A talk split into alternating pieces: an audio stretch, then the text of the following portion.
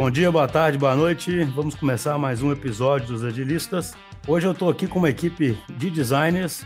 Eu queria apresentá-los antes e aí eu vou introduzir qual é o tema. Eu estou aqui hoje com a Yas. Tudo bom, Yas? Pessoal, tudo jóia. Com a Fabíola Faria. E aí, Fabíola, tudo jóia? Oi, tudo bem? Com a Camila Palhares. E aí, pessoal, tudo bem? E com o Gabs, Gabriel Tavares. Tudo bom, Gabs? E aí, pessoal, tranquilo? Então, hoje nós trouxemos essa turma do, de designers, né, e que também atuam muito como facilitadores de, de dinâmicas de design thinking, como vocês vão, nós vamos falar um pouquinho sobre isso daqui a pouco, para abordar um tema que a gente considera fundamental nesse momento que a gente está passando. A gente defende aqui na, na DTI muito fortemente, no ciclo de vida de construção de um produto, a gente defende muito que você tem uma fase que a gente chama de discovery, que o foco dessa fase é definir bem o problema, é identificar dores, é dar um passo para trás, né? Antes de começar propriamente a desenvolver software. E essa fase é uma fase que exige muita, muita interação, muita colaboração, envolve um time multidisciplinar. E aí, nesse momento que a gente está vivendo, em que é difícil juntar as pessoas, fica uma pergunta no ar aí muito, muito forte, né? Como é que faz isso agora? Ou será que a gente deixa de fazer esse pronto, né, e parte para fazer o, o produto tem essa fase de discovery. Então é sobre isso que a gente quer falar agora. E aí eu queria já lançar uma primeira pergunta aí para vocês.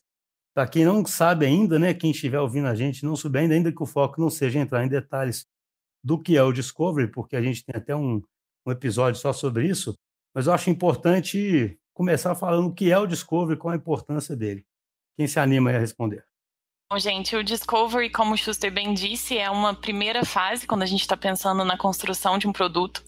E ela é fundamental, assim, não consigo expressar com, com tanta ênfase o quão importante ela é. E ela tem, vamos dizer assim, três grandes objetivos. Um, descobrir muito bem qual é o problema que aquele produto se propõe a resolver. Então, quais as dores que os clientes, o negócio, quais são as oportunidades que aquele produto pretende atacar. Dois, conhecer muito bem os usuários. Então, quem é o nosso cliente, quem vai usar esse produto, quem são essas pessoas, suas expectativas, suas dificuldades, até seu perfil sociodemográfico. E terceiro, de forma co-criativa, é fazer uma hipótese de solução. Então, co-criar isso junto com, inclusive, os próprios usuários, qual que é a nossa hipótese de solução e o que, que o produto vai ter sempre com foco em MVP. Então vocês podem imaginar que essa é uma fase que não dá para pular de forma nenhuma, porque ela molda o início do produto. Então, sem ela, o produto começa sem respostas muito importantes. Então, aquela primeira especulação que eu fiz por querer, só para provocar mesmo, ah, a gente começa sem ela na visão de vocês, não é uma opção. De forma nenhuma. Então, mas aí eu pergunto, toda vez, até antes só de eu adiantar um pouquinho, então quando a gente fala em discovery, a gente está falando de Leanception, de Design Sprint, de que, que nós estamos falando, para quem está ouvindo identificar melhor? O Discovery é uma fase inicial do, do processo de Design Thinking, né? É, que ele dá o, o pontapé inicial para Leanception, para o Design Sprint, entre outras ferramentas. Então, ele é, é justamente a fase de fazer esse levantamento do que está acontecendo, fazer entender um pouco melhor é, qual o desafio que a gente está lidando, para então a gente entrar dentro de uma fase de uma dinâmica propriamente dita. Aí vem o ponto chave aqui desse episódio hoje, né? Eu queria depois trazer as experiências aí da Fabíola da Camila, né? Que é o seguinte, gente. Uma vez que ele exige uma grande colaboração, a gente está acostumado, inclusive a gente fez muito isso na DTI, né? A ter um ambiente próprio para isso, levar as pessoas, ter quadros brancos, né? Criar um ambiente todo lúdico. Como é que fica isso agora nesse mundo remoto, já que, obviamente, isso não é uma opção mais? Quais são as mudanças que são necessárias? O processo que, que eu participei, a gente já tinha planejado ele para acontecer de forma física, então a gente tinha reservado uma agenda de dois dias, porque era a continuidade de um processo que a gente já tem, só que entrar um contexto de negócio muito novo, e a gente resolveu fazer essa, essa etapa discovery de dois dias para fazer essa parte de descoberta com imersão maior e não mudando de cenário para o cenário remoto, uma das grandes dificuldades que a gente teve no início foi a questão de agenda, assim, porque é, nesse processo da gente não tá, não conseguir mais estar numa sala, todo mundo junto, parar para fazer um lanche, fazer essas pausas, ficaria muito cansativo manter em dois dias, porque a gente ia ter duas reuniões muito longas, assim. Uhum. E aí a primeira coisa que a gente teve que fazer foi rever a nossa agenda. Então a gente trouxe para uma agenda um pouco maior, diluiu essas, é, essas interações ao longo desses dias, só que a gente tinha fechado essa agenda com muita antecedência, assim, com as pessoas, para garantir que todo mundo que a gente precisava na sala, todo mundo estivesse lá. E aí você precisa, de uma hora para outra, pegar essa agenda que era de dois dias e fazer todo mundo é, participar cinco, assim. Então, a primeira parte foi conversar com todo mundo para que, que o cenário era diferente, a gente ia ter que adaptar e tentar manter todas essas pessoas que a gente tinha convidado. Entendi. Então, a primeira mudança é essa, né? Não dá para imaginar que você vai... Porque, assim, presencialmente, dá para botar todo mundo junto, faz pausas, faz algumas atividades que vão quebrando e dá para o pessoal ter gás, né? Para fazer tudo em dois dias, né? Remotamente não funciona bem assim, então, né? Até pela questão de, você estar tá no seu computador, às vezes começa uma reunião, começa uma chamada, você recebe uma mensagem, um e-mail. Então, aquilo que a gente faz no, no design sprint presencial ou em qualquer outra dessas dinâmicas, a gente não consegue, que é pedir que, que as pessoas abandonem ali os eletrônicos por um tempo para conseguir focar. Porque a pessoa vai estar tá ali na, já dentro de um, de um objeto eletrônico, então não tem como. Não dá para começar pedindo para abandonar os eletrônicos, não. Não, não tem como. É que um dos maiores benefícios do presencial é justamente você conseguir muita informação num tempo restrito um, dois dias de atividade, porque tá todo mundo lá focado, você consegue, como um facilitador, criar aquele ambiente, fazer dinâmicas para as pessoas relaxarem, para descansarem um pouco, para responder um e-mail. Aí quando você vai para o ambiente digital, você tem que entender que não é simplesmente pegar todas as suas estratégicas do físico e fazer isso numa chamada de voz ou de vídeo. Então a gente teve que adaptar bem as estratégias, tanto de distribuição das atividades no tempo, quanto de própria facilitação. Até porque dentro do, do ambiente digital, o seu foco ele é um pouco menor. Então a gente tem que também saber trabalhar com esses períodos um pouco menores do que o, o presencial e saber jogar isso um pouco durante a facilitação. É, não, é engraçado que isso aí é o próprio é o uso do design thinking para poder fazer, né, o, o, vocês estão pensando na experiência de cada um, né? E como é que vai ser essa jornada e como garantir o engajamento durante essa jornada, né? Porque não é simplesmente, igual vocês falaram, virar a chave, né? Quais são exemplos aí? Ô, Camila, você está trabalhando já, já teve a oportunidade de conduzir também algum, alguma dessas sessões de forma remota? Sim, já conduzi com o cliente e com o próprio pessoal do DTI, né? Acho que é muito importante falar nesse processo a importância de realizar testes antes de rodar o design sprint ou qualquer que seja outra dinâmica é, remotamente, né? Acho que é muito importante a gente testar as ferramentas, testar tudo que a gente vai utilizar, seja de videoconferência ou de board que a gente vai usar para trabalhar com os clientes, testar isso antes, porque essa parte de pré-trabalho, que é muito tá alinhado com o que a Fabiola falou, de alinhar com o cliente, olha, a agenda vai ser maior, a gente vai ter tempos maiores de atividade, a gente vai diluir isso em mais dias, é, a experiência propriamente dita não vai ser a mesma, então a gente vai precisar de uma atenção, do engajamento maior de vocês nesse, nesse período. Então, testar isso tudo antes e ter esse alinhamento inicial, ele é fundamental para que o design sprint remoto e outras facilitações eles ocorram da melhor maneira. Até porque, é, igual o design sprint não tem receita de bolo, o design sprint remoto também não tem. É uma situação que você tem que se adaptar à realidade do cliente e é com as ferramentas que você tem ali no momento. Óbvio que o planejamento é essencial, mas você também vai ter que lidar com adversidades ali. Então, por exemplo, conexão de internet falhando, ou pessoas falando ao mesmo tempo na call, isso fica mais difícil de gerenciar. Então, também você vai ter que ter esse jogo de cintura para lidar com a situação. Em relação a essa questão da, de ter um alinhamento anterior, uma coisa que ajudou muito, assim, é que a gente, nessas conversas que a gente foi tendo, nessas trocas que a gente foi tendo, a gente chegou em algumas dinâmicas para descontrair mesmo, mas que elas já, já faziam as pessoas que iam participar trabalhar na ferramenta. Isso foi ótimo, assim, porque você já faz uma apresentação, você faz uma apresentação de onde aquilo vai acontecer de uma forma um pouco mais descontraída, então as pessoas se sentem mais à vontade de errar. Você já consegue perceber quem vai ter ali mais dificuldade mexendo nessa ferramenta que você vai usar para conduzir remotamente design, design sprint. E, e aí você já consegue ali, mapear algumas dificuldades que você vai enfrentar ao longo do processo. Então, fazer uma apresentação também das ferramentas que você vai usar para quem vai participar é fundamental. Ah, que interessante isso, ou seja, eu estou achando interessante porque, primeiro, tem que ter uma boa preparação, né, igual vocês estão falando. Porque vai, pode, é igual a Camila comentou, né? Todo design sprint pode ter necessidade de improviso, mas esse remoto traz algumas dificuldades adicionais. Então é bom ter uma preparação maior antes. Então quer dizer que, com parte dessa preparação, você já faz uma sessão onde as pessoas ganham intimidade com essas ferramentas eletrônicas que vão ser usadas, é isso que você disse? Isso, a gente rodou uma dinâmica mesmo, cada um colocou. Igual a gente costuma fazer algumas dinâmicas para descontrair no, no presencial, uhum. a, uma que a gente sugeriu, assim, eu adotei no que eu conduzi, foi todo mundo colocar uma foto e algumas características suas. E aí, gente, é, na verdade, a gente colocou coisas que gostam e coisas que não gostam. E aí a gente já puxou ali uma votação. Então eu já consegui é, é, experimentar a parte de adicionar um post-it, adicionar um texto, adicionar uma imagem, fazer a votação. Então, eu consegui pegar algumas, alguns pontos que a gente ia precisar da ferramenta ao longo dos dias e testar. Entendi, que bacana. É como você diz, descontrai e já deixa a pessoa com menos medo da ferramenta, né? Isso. Quer dizer, então, que existe. Eu, só, eu, eu fico brincando que, apesar de eu né, estar numa empresa de tecnologia, eu sou bem ignorante, sabe? Existe, então, forma de usar post-it aí nessas dinâmicas? Como é que é isso? É, eu acho que essa é outra das mudanças importantes. A gente falou em uma que é a agenda, né, o planejamento das atividades, a outra grande mudança é que você precisa de outro recurso para fazer a cocriação acontecer. Porque no presencial você tem lá uma folha em cima da mesa, post-it, caneta, adesivo, e todo mundo está colaborando ali. Então você precisa emular de alguma forma esse mesmo ambiente no digital.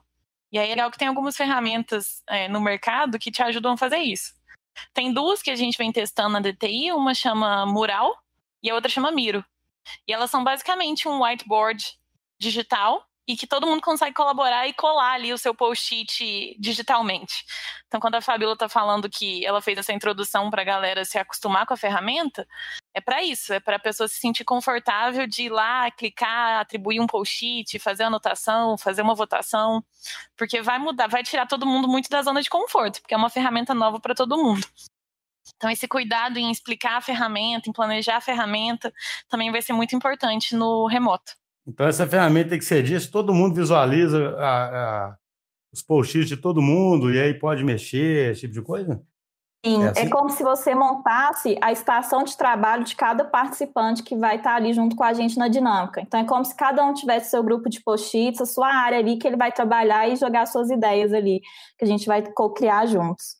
É, e isso entra muito nessa questão do pré-trabalho, né? Então, assim, é legal quando você estiver planejando essas dinâmicas, você separar um tempo do seu planejamento para você montar essas estações de trabalho, para você organizar onde que as sessões vão acontecer. Se presencialmente a gente organiza o espaço físico, digitalmente a gente também precisa organizar essa, essa área de trabalho, né? E, e conta muito como um tempo do planejamento. Eu acho que para a gente ter essas sessões com sucesso, o pré-trabalho é um lugar onde a gente vai ter que se esforçar bastante para ter essa recompensa dele lá na frente. As estações de trabalho são grupos, as pessoas vão trabalhar juntas ou elas são individuais? É, a gente está falando, o que a Camila está comentando aí são os, os boards, os, é, as matrizes e para a gente já colocar, já chegar preparado na hora do, do, da facilitação do processo. Então a gente já organiza, ah, vamos utilizar qual ferramenta, como que vai ser o processo, e a gente já monta isso dentro do, do, do Miro ou do Mural, é, como que vai montar, é, como que vai funcionar né, as etapas, ao invés de ter que fazer isso na hora. É, e isso também ajuda a gente a entender um pouco melhor a ferramenta, porque, afinal de tudo, nós que estamos facilitando devemos entender o máximo possível para poder explicar da melhor maneira para quem tiver dúvida no momento né, do, do processo em si. Então, gente faz o seguinte: pega alguma ferramenta aí típica que vocês usariam. E, e só porque assim, eu, eu, eu, sempre gosto de me colocar bem na posição de quem está ouvindo, e o objetivo aqui é compartilhar muito conhecimento. Então, qual seria uma ferramenta típica que vocês usam numa fase dessa? E como é que ela seria feita no, no processo normal e como é que ela passa a ser feita aí usando bots eletrônicos e coisas desse tipo? Vocês conseguem dar um exemplo assim bem concreto? Acho que a jornada seria um, mais simples, vamos falar assim, de, de exemplificar, mais fácil de lembrar, assim. Não sei. É, eu acho que, que foi também, pelo menos para mim, a jornada foi a que eu senti maior diferença assim, na construção. de um para o outro. Então explica aí rapidinho o que, que é uma jornada, né? Como que ela é feita normalmente e o que, que muda aí quando a gente passa para esse mundo virtual. Então, é, por exemplo, a gente tem umas ferramentas que é, usamos bastante durante o processo de discovery, é, que é a jornada, a jornada do usuário. É, dentro do processo digital, é, a gente tem que fazer esse levantamento, é, conversar com várias pessoas inicialmente, justamente para pensar já numa forma de como que vai funcionar essa jornada, entender um pouco melhor a situação. No, numa situação normal, a gente só precisaria de uma folha de papel, vários post-its, a gente monta isso na hora, a gente já tem a dinâmica meio na cabeça, então a gente já consegue já mexer os post-its de uma maneira fluida, é, só que na hora de que a gente passa para o digital, isso muda um pouco, né?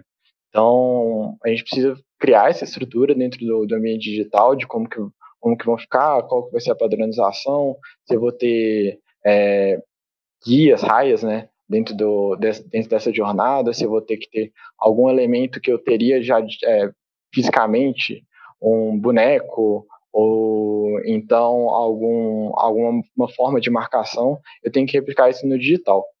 Então, a maior diferença é fazer esse preparo é, dessa ferramenta anteriormente, né?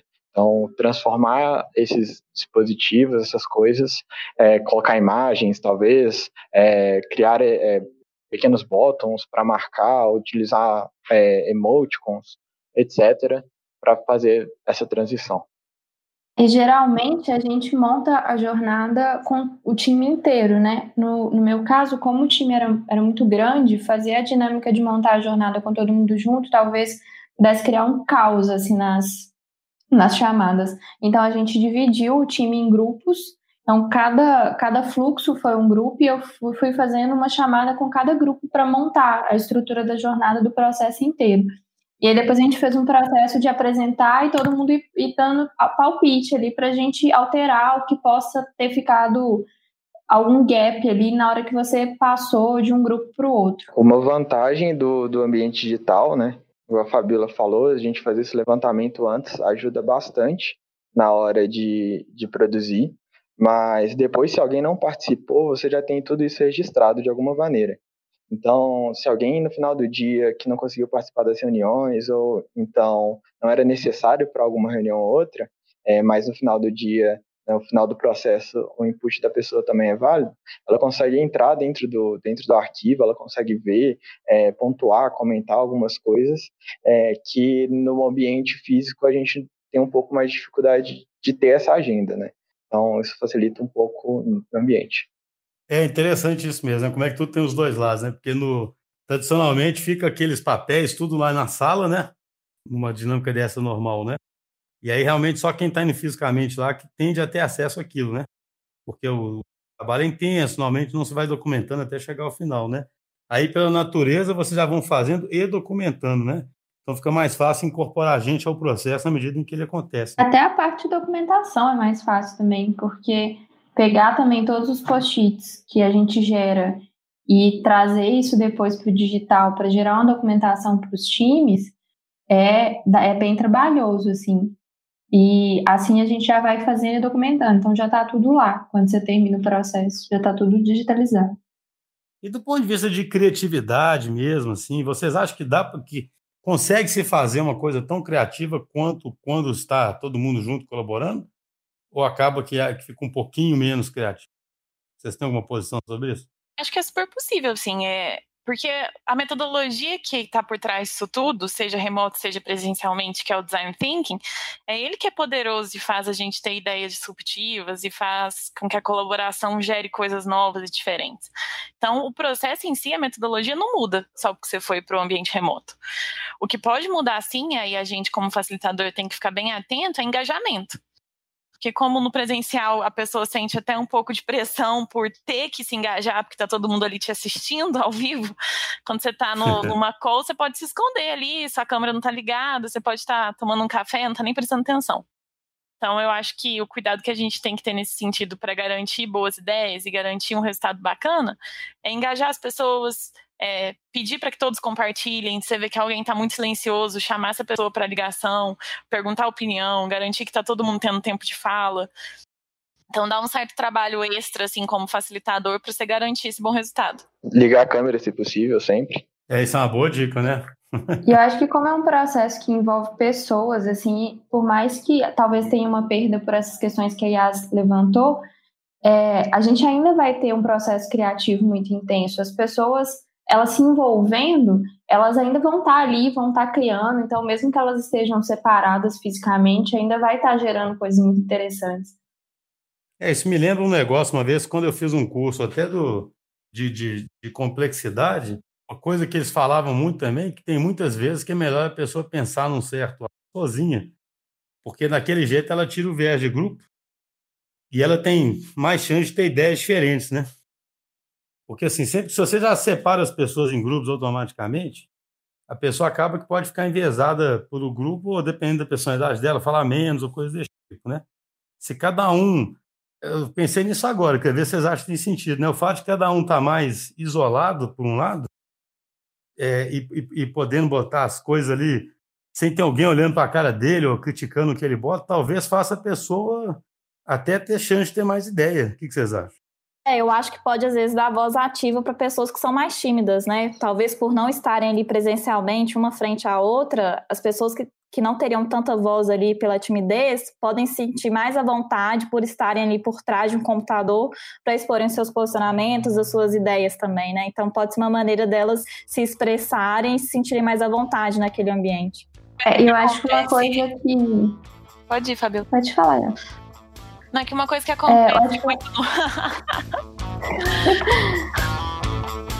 Isso é, isso é uma das coisas ruins do ambiente virtual, é isso aí.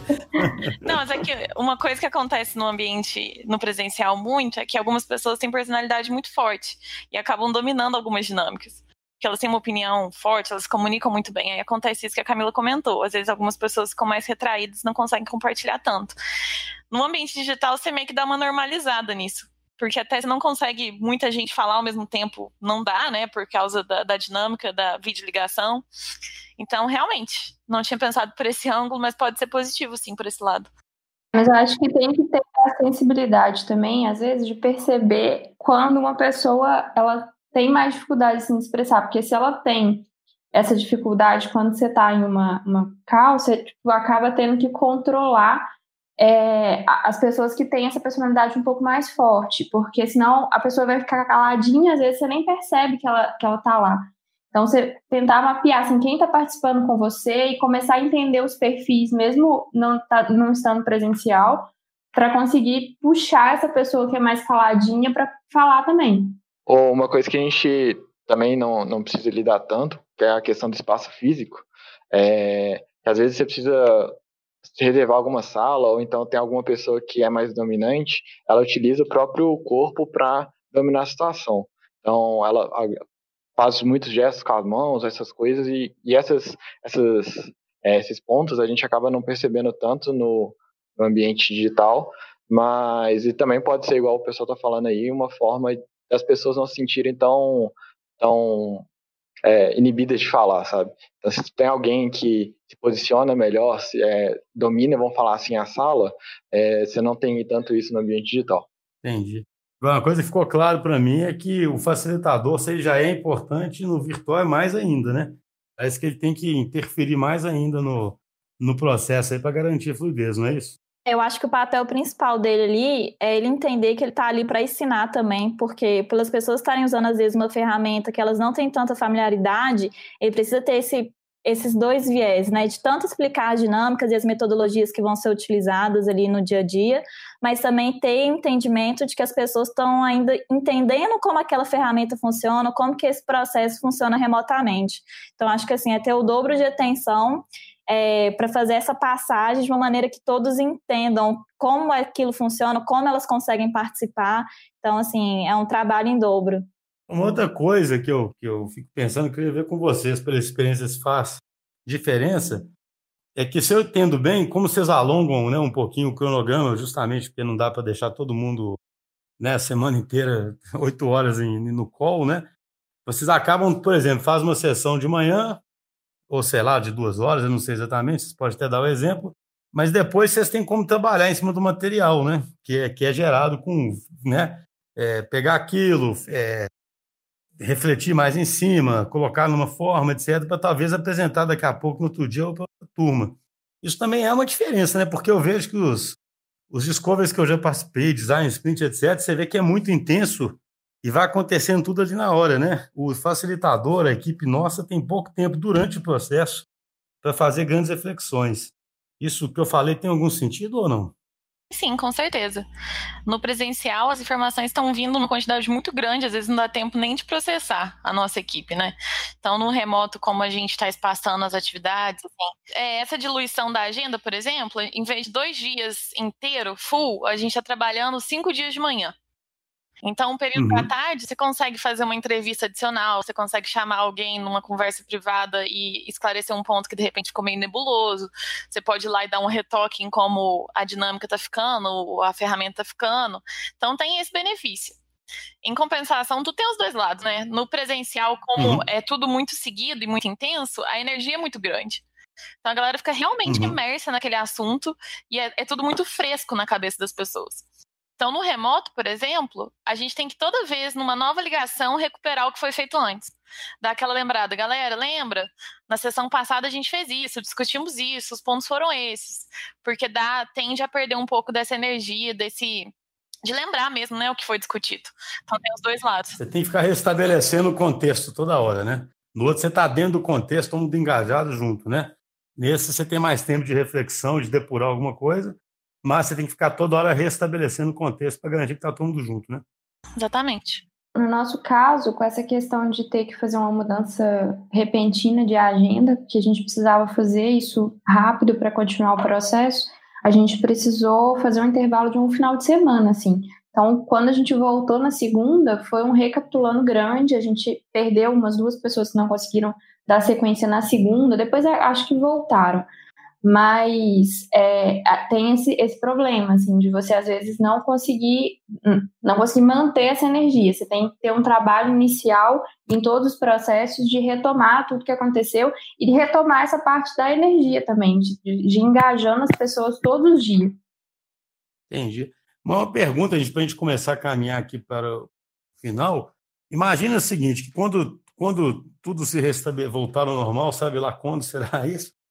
É, a gente passa até a opção de fazer remoto ou opção de fazer presencial, né? Vocês imaginam que nesse mundo, né, onde você tem essas duas opções, vocês passariam até a achar que tanto faz, já que cada um tem vantagens ou desvantagens? Ou quando volta a ser presencial, vocês falam, não, tem que fazer presencial que é melhor? Eu acho que tem, igual você comentou, tem essas vantagens e desvantagens tem que avaliar cada cenário, sabe? Porque, igual comentaram antes, não é uma receita de bolo. É, vantagens do, do remoto é que você pode ter uma pessoa em cada lugar do Brasil, você está em outra cidade, é, ou até do, do mundo mesmo, é, e está todo mundo dentro do mesmo processo. Você tem outros problemas de distanciamento, mas ainda está todo mundo dentro do mesmo processo. Então você tem essa vantagem. É, outra coisa que eu percebo, o pessoal comentou aí de planejamento de horário. É, se a pessoa estiver muito agarrada e ela não puder é, ficar dois dias seguidos no, num processo, fazer esse espaçamento também é vantajoso para ela. Então, se você tem, em vez de dois dias seguidos, você tem quatro de manhã, a pessoa pode dar prosseguimento no trabalho dela na parte da tarde, é, e a gente conseguir fazer o processo na, na manhã, sem que ela tenha que se deslocar para um ambiente ou, ou fazer um compromisso de estar dois dias 100% focado. Então a gente tem essas vantagens. Esse ponto que você colocou, eu achei ele importante para caramba. Você vê como é que são as coisas, como é que essa situação nova faz a gente quebrar muito tabu, né? Igual do dia para a noite, todo mundo foi trabalhar de home office e quebrou o tabu em todos os lugares que achavam que isso não era possível. Eu já me vi muitas vezes defendendo para cliente que ele tinha que arranjar um jeito de botar todo mundo é, numa sala uma semana, por exemplo. Se não fosse assim, não ia dar certo. E, na verdade, esse, esse processo aí, se ele for bem conduzido, ele cria uma flexibilidade que é como você disse, né? Você consegue até usar a gente que está fisicamente distante e que no processo tradicional a gente, a gente acabar abrindo mão dessa pessoa, né? É sim, e dá para você até intercalar nesse cenário, por exemplo. É, o processo que a gente fez com os nossos clientes, é, a gente teve a vantagem de fazer um, um levantamento, uma sombra, é, antes de entrar para o pro processo de, de Lean Inception. E tudo isso foi de forma presencial. Então, fazer esse levantamento presencial ajudou bastante dentro do processo e depois pode guiar a gente no, no processo digital, né? É, então, se a gente utilizar do, dos dois, o, o, melhor de cada um dos lados, é, do presencial e do digital, a gente pode ter resultados é, bem interessantes. Tem uma, uma outra parte também nesse processo de descoberta, que tem esse processo inicial, para iniciar um projeto, para iniciar uma parte maior, assim, mas isso vai acontecendo ao longo dos projetos o tempo todo também. Então, é, a gente tem ferramentas de teste, tem algumas ferramentas que você vai para entender um contexto de negócio depois que você já startou um projeto, que elas continuam acontecendo e elas precisam acontecer à distância também. E também é uma, uma, uma, dificuldade que a gente tem enfrentado e pegar alguns recursos que foram utilizados nesses design sprints remotos e trazer para essa realidade dentro do projeto também está sendo bem enriquecedor, assim. Bom, gente, muito obrigado aí pela participação de todos. Só para ir, é, ir fechando, né? Eu acho interessante demais, né? Primeiro, a capacidade de adaptação, a gente defende demais isso na DTI, acho que é o mote agora do mundo, né? As pessoas se, se adaptarem né, a, essa, a essa nova realidade. Eu acho que ficou claro aqui que é totalmente possível fazer essa adaptação, desde que seja bem planejado como vão ser as dinâmicas, como vai ser, como vai ser a facilitação aí no mundo virtual. Mas o que eu achei mais interessante aí também é que não é só uma questão de adaptar para agora. A gente está criando agora uma nova opção de fazer as coisas remotas que, inclusive, em alguns momentos, nos, mesmo no mundo quando ele voltar ao normal, digamos assim, a gente vai poder tirar proveito desse aprendizado. Eu acho que isso é bacana demais.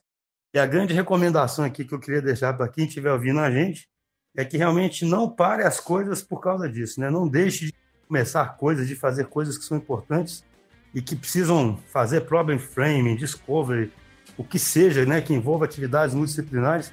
Não parem isso, porque acho que o que todo mundo pode fazer agora é, é cumprir a sua regra né, de, de isolamento, mas ao mesmo tempo, dentro das suas possibilidades, fazer as coisas andarem para a gente poder sair dela. É isso aí, então, pessoal. Um abraço e até o próximo episódio. Muito obrigado, gente. Oi, gente. Valeu, pessoal. Até mais.